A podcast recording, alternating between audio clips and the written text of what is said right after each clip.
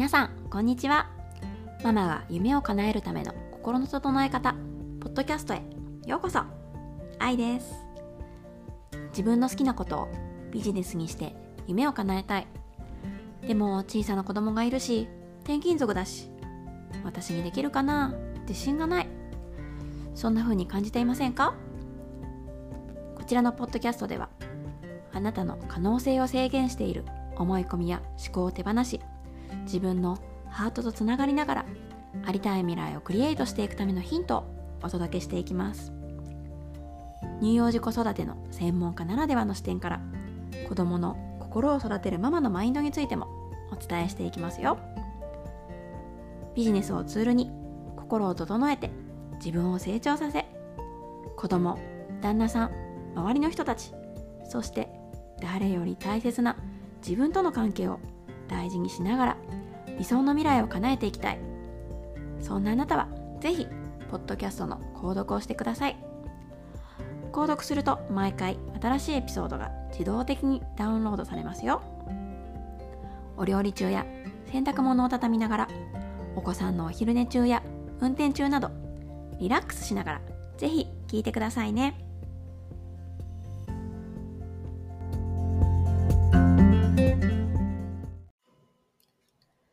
皆さん、こんにちは。えー、水曜日の午後、いかがお過ごしでしょうか、えー、シカゴはですね、昨日おとといだったかな？朝起きたらですね、もう4月も半ばだというのに、雪が積もってたんですね。まあ、うっすらなんですけれども。ねもうなんか早くお外でピクニックがする時期が待ち遠しいなぁなんて思いながら毎日を過ごしているところです。で、今日はですね、えー、マインドセットは一日にしてならずというね、お話をしていきたいなと思います。えー、私自身はですね、毎朝、毎朝、時々やらかすんですけれども、できる限り毎朝、あの子供たちが起きてくる前に自分の心を整えるためのマインドセットワークっていうのをやってるんですね。でこれなんでやってるかっていうと、やっぱりうん、まあね、あの、次男がまだ1歳半っていうこともあって、1日の中で、うん、ここは絶対確保できるっていう時間がね、もう朝一番しかないんですよね。なので、もう本当に心を落ち着けて、誰にも邪魔されない時間にやりたいっていう思いが強くてですね。あの、次男がお昼寝が短くてできなかったとかっていう風になったら嫌なので、もう朝一番、絶対誰にも邪魔されない。誰も起きてこない。もう一番平和な時間帯にもう自分だけの贅沢な時間っていうことでやっています。で、あとそれからですね、朝一番にやることで、もう本当にね、その日一日心が整った状態になるなっていうのを感じてるんですよね。ただ、なんで今日このお話をしようと思ったかっていうと、あの、私自身がですね、さっき時々やらかすっていうことをね、お話ししたんですけれども、よくね、私のコーチとかが、マインドセットはもう今日やったから OK とか、一週間チャレンジやってみたから OK とか、もうなんかこう自分のものになったとかじゃなくても、ほんと毎日の積み重ねだよっていう話をね、されてるんですけれども、もう私自身もね、ほんとその通りだなぁと痛痛感したね、出来事があったので、今日はそのお話をしたいと思います。それは何かっていうとですね、今朝、あの、私がね、朝起きて、いつも通り一人で、このワーク、マインドセットワークっていうのをやってたんですね。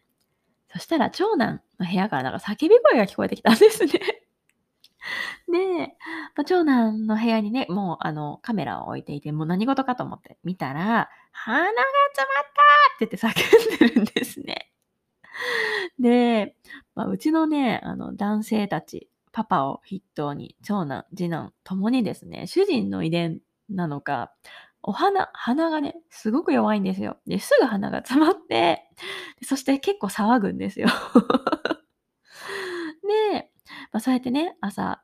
長男がね、鼻が詰まったって叫んでるので、じゃあちょっとだけ一緒にね、横になってあげるねって言って、私もね、横になったんですね。そしたら、もうそのまま寝てしまったんですよ。もうこれ本当あるあるだと思うんですけれども、もう横になってしまったら最後なんですよね。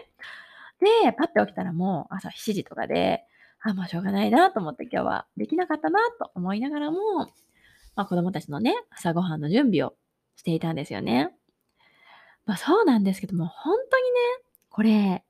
抜いてしまった、マインドセットのワークを抜いてしまったっていうだけで、もうほんとに朝、めっちゃ精神不安定だったんですよ。精神不安定というか、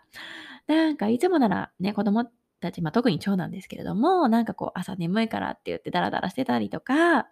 なんかイライラしてるなしてるなって思ったとしても、あ、まだ眠いんだねとかっていう風に流せるのに、もうなんかいちいち反応してしまう 自分がいるし、で、なんかあとは、やたら、はい、早く歯磨きするよとか、はい、酒止持ってきてとか言って、早く早くみたいなのを、もう我ながら口出しの多いこと多いことみたいな感じで、もうね、ほんとこれね、あの、こういう朝自分の心を整えるっていうこととかと出会う前の私の日常なんですよね。で、それこそそのコーチがね、いつもマインドセットは毎日毎日の積み重ねだと。で、あの、ボブ・プロクターさんっていう、あの、全米トップレベルのね、マインドセットコーチ、最近ね、亡くなった、84歳とかのおじいさんなんですけれども、その私のコーチのコーチがその方から直接学んでいたんですけれど学んでるんですけれども、その84歳のもう全米トップレベルのおじいちゃんでさえ、毎日毎日毎朝毎朝そのマインドセットワークっていうのを欠かさずにやっているというお話をね、されてても、私も実体験してとしてよーく分かったわけなんですよ。だからなんかこう、マインドセットってなんとなくかっこよさそうとか、成功してる人はみんなやってるからとかっていう風にね、まあ、始める理由はそれでもいいのかもしれないですけども、そういう、それそんな次元の話じゃなくても、ほんとにこれは自分のため、自分のためにやってるんだなっていうのを改めて痛感したんですよね。もうこのおかげで、毎日の心の安定と前向きな気持ちが保ててるんだなっていうことをね、痛感しました。私がね、最初にその心を整えるっていうことに深くのめり込んだのって、3年くらい前なんですね。で、その、まあ、きっかけになったのが、ハッピーちゃんっていう有名なブロガーさんなんですね。当時ブロガーさんだったんですよね。今ね、もう YouTube とかで検索したら、たくさんハッピーちゃんの発信、ハッピーちゃんが話されてることを他の方が発信されてるのがたくさん出てくるんですけれども、当時はそんなに多くなかったんですよ。で、たまたまそのハッピーちゃんのある動画で、うん、自己実現をしていくための心の話っていうのが上がっていて、もう私はそれを見て、もう取り憑かれたように、そこからね、そのハッピーちゃんの大ファンになって、ハッピーちゃんの発信に毎日毎日耳を傾けて、で、そこからね、HTL っていうそのハッピーちゃんがされてる有料コミュニティっていうのがあって、そこに入って、また、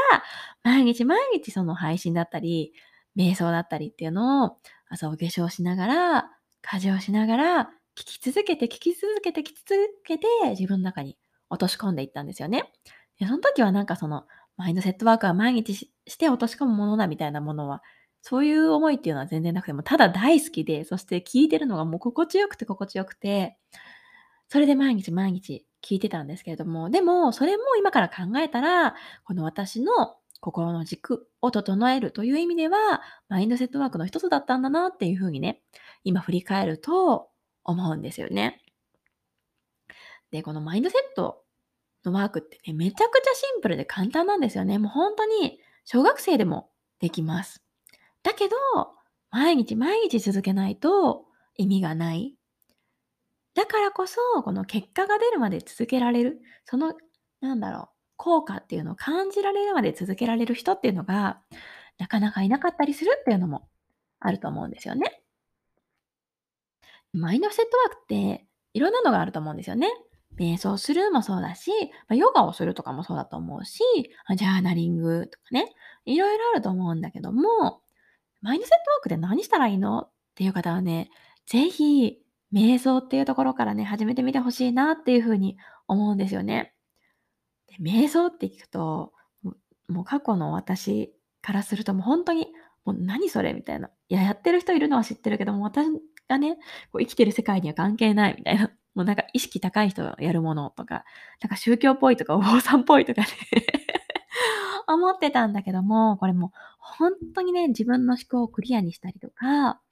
うん、あの、すごい自分が不安な気持ちになったりとか、落ち込んでいる時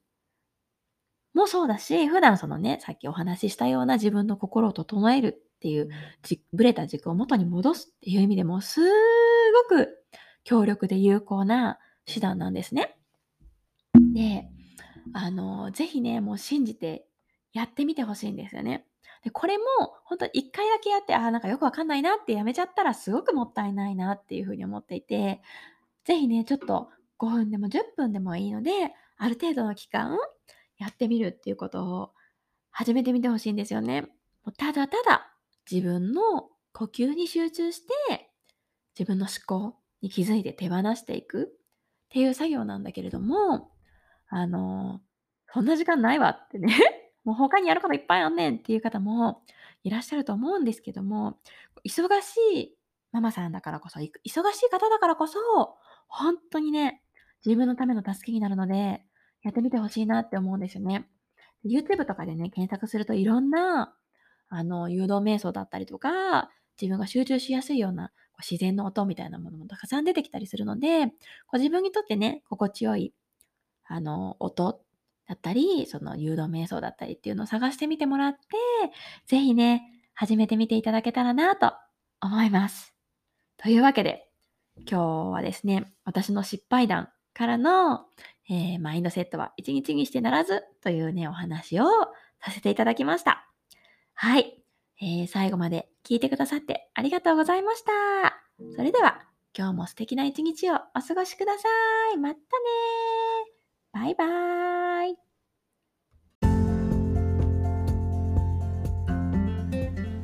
皆さんにお知らせがあります。今、ポッドキャストを始めた記念として、私の LINE 公式アカウントにお友達登録していただいた方にプレゼントをしています。プレゼントの内容は、時間がないが口癖のあなたに送る、時間に支配されないママになるためのタイムマインドセットワーク15分ほどの動画と実践ワークブックがついています毎日毎日時間がない時間がないって感じている方や時間がないが口癖になってるなと思う方ぜひ概要欄にリンクを貼っておきますのでそちらのリンクよりお友達登録をお待ちしています。